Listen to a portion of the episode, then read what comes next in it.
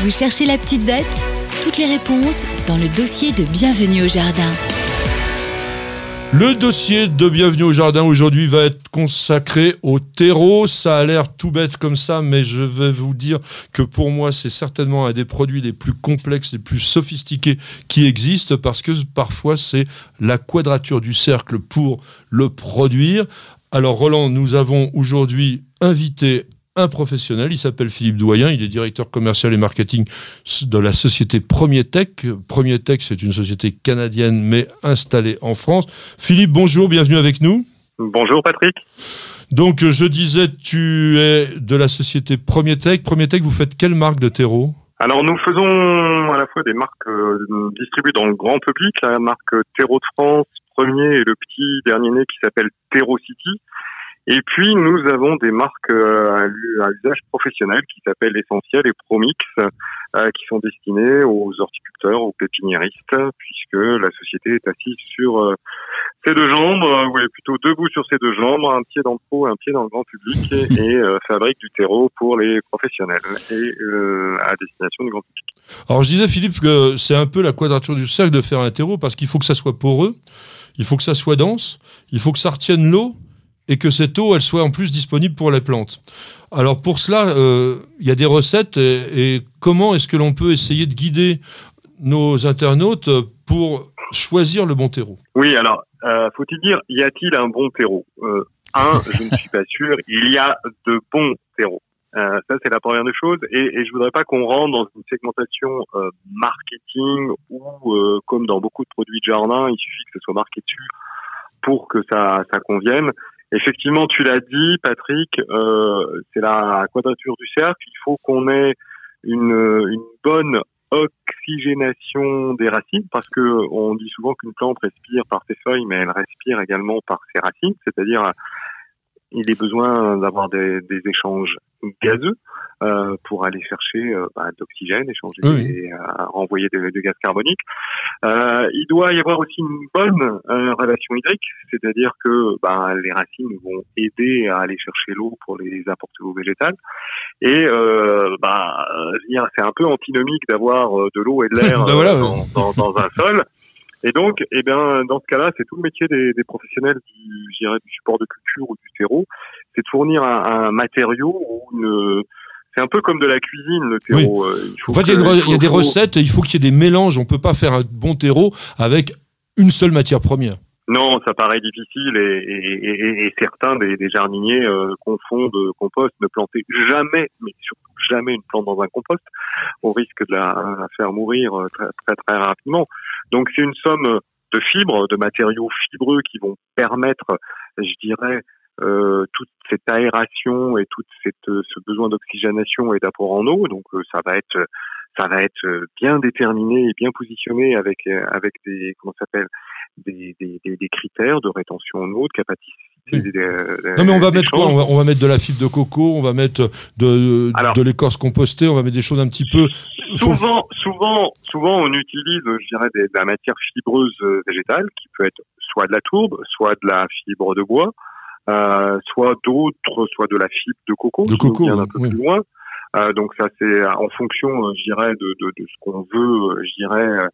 Euh, je prends un exemple tout simple et, extrêmement rapide. je dirais dans, dans une à la destination des plantes en pot, on va être obligé d'utiliser un matériau euh, qui, qui, qui, retiennent beaucoup l'eau. Donc on va utiliser de façon peut-être privilégiée de la tourbe ou de la ou de la coco, alors qu'on en aura besoin beaucoup moins dans le dans un dans un jardin à l'extérieur en mélange avec la terre du jardin qui a un certain nombre de propriétés. Donc on va utiliser cette chose-là.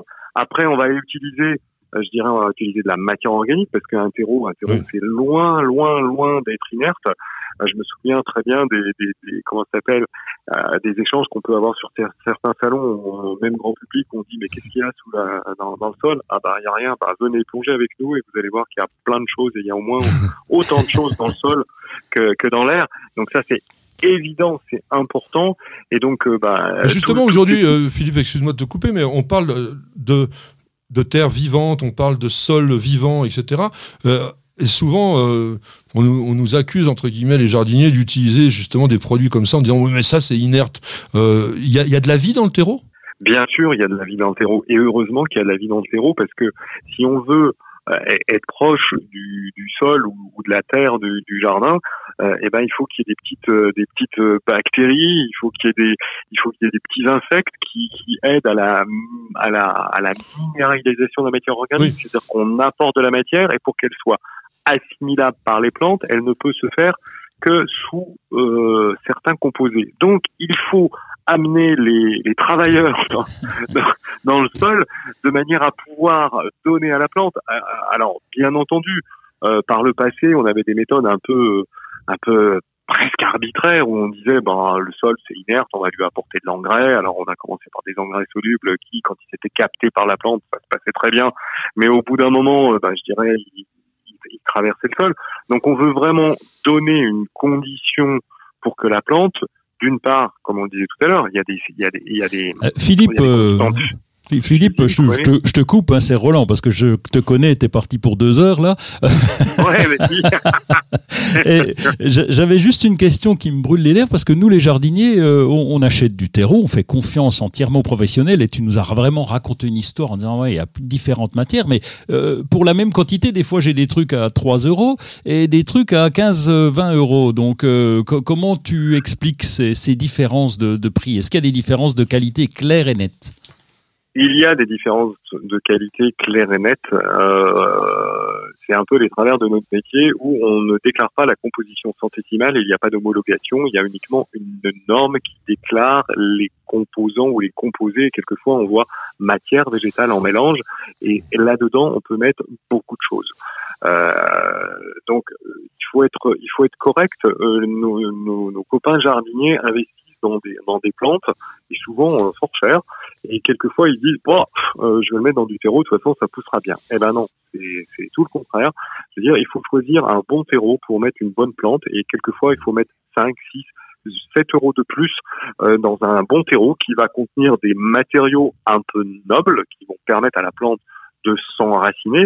Et puis maintenant, Roland, et tu le on met de plus en plus d'ingrédients actifs dans nos terreaux, c'est-à-dire c'est des par exemple de la mycorhize. Mycorhize, ah. voilà. Alors deux, mots quand même sur mycorhize, la grande spécialité de Premier Tech, euh, qui est ah, euh, non, c'est un élément vivant. En plus, c'est très important aujourd'hui. Alors c'est très important. Bah, alors mycorhize, myco, champignon, riz, racine, c'est un, un champignon qui a décidé de faire ami avec euh, avec la plante et qui permet de, de l'aider à aller chercher de l'eau et des sels minéraux, donc de euh, de mieux la nourrir, de la rendre plus résistante. Et comme la plante, eh ben, ma foi, on lui apporte des choses, et eh ben, elle est sympa.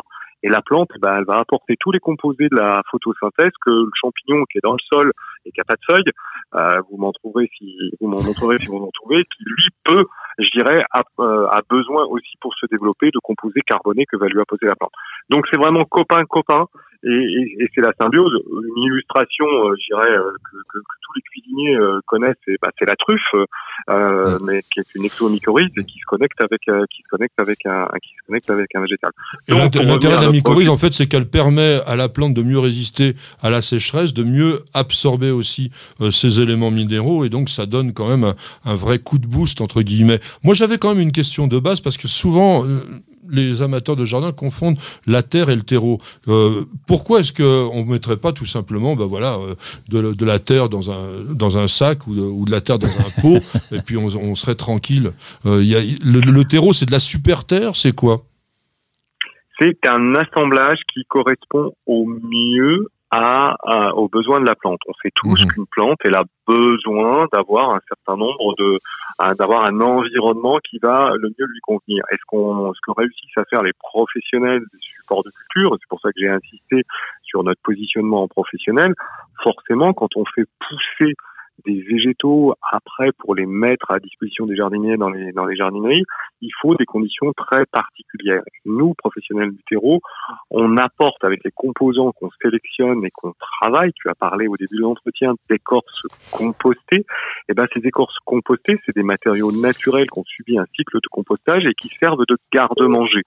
Donc tout ça, bien entendu, la terre peut euh, en être pourvue, mais on a une terre X ou Y dans notre jardin, et dans certains cas, il faut l'améliorer pour la rendre la plus performante vis-à-vis de la plante qu'on va mettre dedans. Eh bien, c'était parfait, ça, mon, mon cher Philippe. Bah oui, il faut à un moment donné euh, que l'émission continue et on est arrivé au bout de ce dossier sur les terreaux. En tous les cas, merci. Premier tech, donc Terreau de France. Si vous êtes intéressé pour en savoir plus, vous allez sur ce site. Et puis, de temps en temps, on en utilise aussi sur News Jardin TV.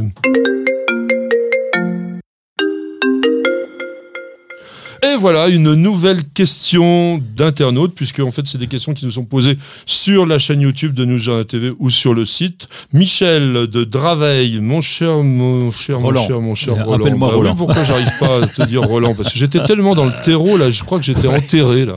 Euh, J'aimerais planter un jacaranda dans mon jardin d'Île-de-France. Est-ce que tu crois que c'est possible? Oula. Là, on n'est plus à Vitel, on est quand même déjà dans un peu plus dans le sud, Ah ouais, mais, je crois qu'il y a un problème. Ah ouais, il y a un problème parce que le, le jacaranda, bon, c'est un super arbre, hein, on va pas contester, magnifique, une floraison extraordinaire et, et Bleu. euh, bleu, Et, et- et oui, et en plus c'est pas fréquent dans le jardin d'avoir du bleu, donc c'est tentant, c'est tentant, mais c'est 5 degrés minimum. Donc euh, 5 degrés minimum, faut aller chercher des petits coins dans le sud de la France un peu sympa pour le planter. Donc faut déménager. Oui, Michel, c'est possible à condition de déménager. Voilà, on peut en trouver euh, vraiment du côté de la côte d'Azur. Alors, c'est un des arbres les plus spectaculaires en alignement dans certains pays tropicaux, et notamment, alors c'est pas totalement climat tropical, mais c'est des- du méditerranéen chaud dans la dans la capitale de l'Afrique du Sud. Ah oui. Et vous avez dans cette ville de Pretoria des alignements de ces arbres, alors qui en plus ont une forme ample. Ça vous fait une sorte d'ombrelle, si vous voulez. Et quand c'est en fleurs, Ah ouais, ça a tombé. Hein. ah oui, c'est absolument extraordinaire. Alors on pourrait dire, pour notre ami Michel, que si elle veut vraiment un arbre à fleurs bleues, on en a quand même un. Tiens, je vais essayer de voir si Roland il a, il a li- la bonne idée Alors, est-ce que un ça... arbre à fleurs bleues qui pousse vite, qui est totalement rustique, dont les fleurs apparaissent avant les feuilles. Et cet arbre, lorsqu'il est jeune, il fait des feuilles géantes. C'est le Polovnia. Ouais Alors, euh, mais le Polovnia, oui. Je- on n'a pas préparé. hein, ça, Non, bah oui, je te remercie pour la colle, mais bon, c'est quand même un Polovnia. Alors c'est joli, c'est moins spectaculaire que le jacaranda, c'est sûr. Mais ça peut remplacer dans le Nord. Ah bah oui, ça tient Hein, on- sans problème. Non, Oui. ça tient sans problème, mais si on veut un arbre à fleurs bleues, on pourrait Oui. mettre ça. Alors, on va revenir quand même à notre jacaranda, parce que jacaranda, Mimosae folia, donc à feuilles de mimosa. Donc, on vient de parler de la floraison, qui sont quand même des grandes grappes très spectaculaires, mais quand il n'est pas en fleurs, il est très beau parce que ce feuillage léger de mimosa, cette feuille composée vraiment très élégante, eh bien, c'est un véritable plaisir. Alors, vous allez après, donc ces fameuses panicules, hein, puisqu'en fait c'est des pyramides de fleurs, avoir des fruits. Alors les fruits sont des capsules. C'est quoi une capsule, mon cher Roland Eh ben, c'est sur, alors, sur les bières, tu as un truc au-dessus et t'enlèves la capsule. Exactement. Alors, en botanique, c'est tout simplement un fruit sec indéhiscent. Ça veut dire quoi? Un fruit sec, bon, tout le monde comprend, indéhiscent, qui ne s'ouvre pas. À l'inverse, par exemple, d'une silique ou d'une gousse qui va s'ouvrir naturellement. Eh bien, cette capsule, ça ressemble un peu à une sorte de belon. Une huître plate comme ça, et à l'intérieur, vous avez des graines plates également, légèrement transparentes, et on peut s'amuser à les semer parce que c'est plutôt assez sympa comme plante. Et puis je voudrais, pour terminer, vous dire attention quand même, hein, c'est un arbre qui renferme des substances toxiques, donc faites quand même attention si vous avez des petits-enfants. D'ailleurs, on l'utilise comme purgatif Ah ouais, dans les pays tropicaux. Et maintenant, on va faire une petite page de publicité. Ça va pas durer longtemps. On se repose.